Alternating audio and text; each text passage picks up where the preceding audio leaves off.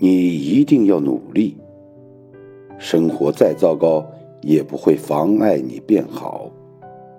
你必须承认，二十岁以后，你的基本形象就是靠着人民币和自律来维持。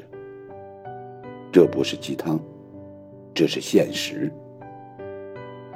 你要有及时止损的意识，也要有自负盈亏的本事。很喜欢的一句话。如果你活得不开心，那就努力换圈、换脸、减重、挣钱，而不是眼睛一红就觉得人间不值得。